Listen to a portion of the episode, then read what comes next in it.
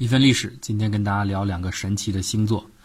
二零零九年，天文学家通过天文望远镜观测到了太空中神奇的一幕，在水瓶座的中央深处，隐藏着一只神秘诡异而又动人心魄的眼睛。千百年来，一直静静注视着整个宇宙的每个角落。它包含幽蓝深邃的眼球、玫瑰色的眼睑、金色的眼晕，还有正中心奇妙的白色瞳孔。这就是造物主给予水瓶座的恩赐——上帝之眼。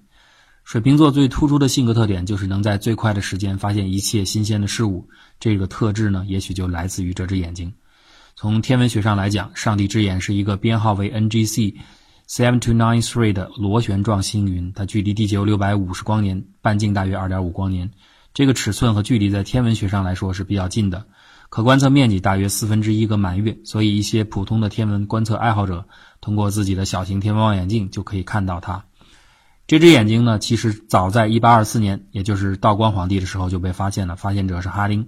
他也是天才数学家高斯的助手，呃，是最早看到婚神星的人。不过在那个时候，由于器材设备的限制，只能看到模糊的气体状云团。直到最近，天文学家才利用最新的技术，陆续捕捉到了这只眼睛啊震撼人心的精细的细节。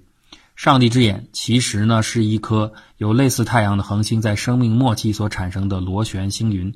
也是距离我们最近的行星状星云，这种呢恒星在接近死亡时会将外层的气体抛入太空，然后自己会变成白矮星，重新激发出高能辐射，然后照亮整个抛出的星云。我们的太阳将来也是如此的结局，但是呢，太阳会变成什么样的图形？呃，是变成另一只眼睛，还是众生之柱，或者是别的什么图形？那就不得而知了。也许呢，这种天体的基因就像生命一样，早就命中注定了。如果说这是一只上帝的天眼，那么地球上还有另一只上帝的地眼，就是位于世界最大的撒哈拉沙漠中的撒哈拉之眼。它的直径高达四十八公里，从天空上就可以看到一个清晰的、层次分明的眼睛，啊，被称为理查特结构。最初呢，人们认为这是陨石撞击形成的，但是呢，无法解释它为何这么平。现在呢，科学界认为它是由于地质结构上升和侵蚀双重因原因造成的。至于上帝为何把这只眼睛放在极度严酷的荒漠当中，大概是来自于这么一种传说：独具天眼的水瓶座呢，如果能在毛里塔尼亚的夜晚看到水瓶星座经过天顶的时候，天地双目合一的瞬间，就是他们开启心灵之眼的时候。所以呢，这种超能力不可以让人们轻易的获取。蕴藏神秘的不仅是水瓶座，更大的奥秘隐藏在射手座当中。射手座里边的南斗六星与北斗七星相对。北斗七星主管死亡，而南斗六星掌管寿命，这就是北斗主死，南斗主生的说法来历。而六星中的七杀更是凶险无比。不过呢，这些都是东方道教星象的解说。在天文学上，射手座的确隐藏着巨大的秘密，这就是位于其中的银河系中心。射手座最明显的特征就是有银河穿过，而且是银河最明亮、恒星最密集的一段，中间有许多星团和星云。射手座有十五个梅西耶天体，是所有星座中最多的。之所以射手座的银河是最亮的一段，而且有大量的明亮天体，是因为我们银河系的中心就在这个方向。人类很早就认识到银河是由大量恒星组成的星系，我们就位于这个星系当中。但是关于星系的中心一直有争论。一开始人们认为太阳就是银河的中心。二十世纪初，美国著名天文学家 Shapley。利用造父变星方法，学会了测量球状星团的距离。经过计算，他最终确认银河系的中心在射手座，距离我们大约五万光年。然而，射手座中最接近银河中心的部分，反而由于大量的尘埃和星云的遮挡，变得暗淡无光，让人无法一窥究竟。虽然可见光无法穿过，但是有其他的信使可以带出神秘的银心的消息。一九三一年，美国贝尔实验室的年轻工程师 Yansky 在研究和寻找。干扰无线电电波通讯的噪声源时，发现除了两种雷电造成的噪声外，还存在着第三种噪声，是一种很低、很稳定的噪声。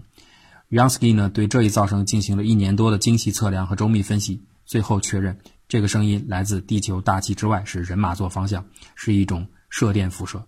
这个发现不仅给人们提供了探索银河中心的办法，还开创了射电天文学。不过一开始人们并不相信这个发现，是因为人马座这个射电源太强了，有点不可思议。进一步的研究就揭示出，银河中心的射电源的确不是普通天体，而是一个超大质量黑洞。这个具有几百万个太阳质量的黑洞，仿佛是一只贪得无厌的巨兽，吞噬着银河中心稠密的气体和其他所有的天体。不幸的牺牲者在落入黑暗的血盆大口之前，巨大的引力势能会把它转化成热能，然后以电磁辐射的形式释放出来，使得黑洞反而成为了宇宙当中最明亮的一类天体，不过是射电波段。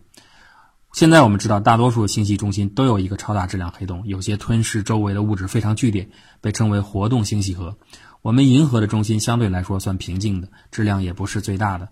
呃，但是呢，它为整个银河系的运动提供了最核心的能量。想想看，在一个星座中隐藏着如此巨大的、不可示人的淫心，现在你就可以理解男女射手们为什么如此花心，而且充满活力了吧？不过呢，既然是黑洞，最好还是不要靠得太近，否则就会轻易被吞没。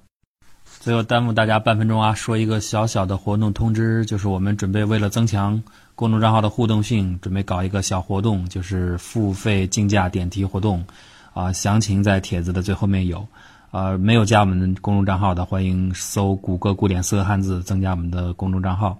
多谢大家捧场啊，非常感谢，谢谢。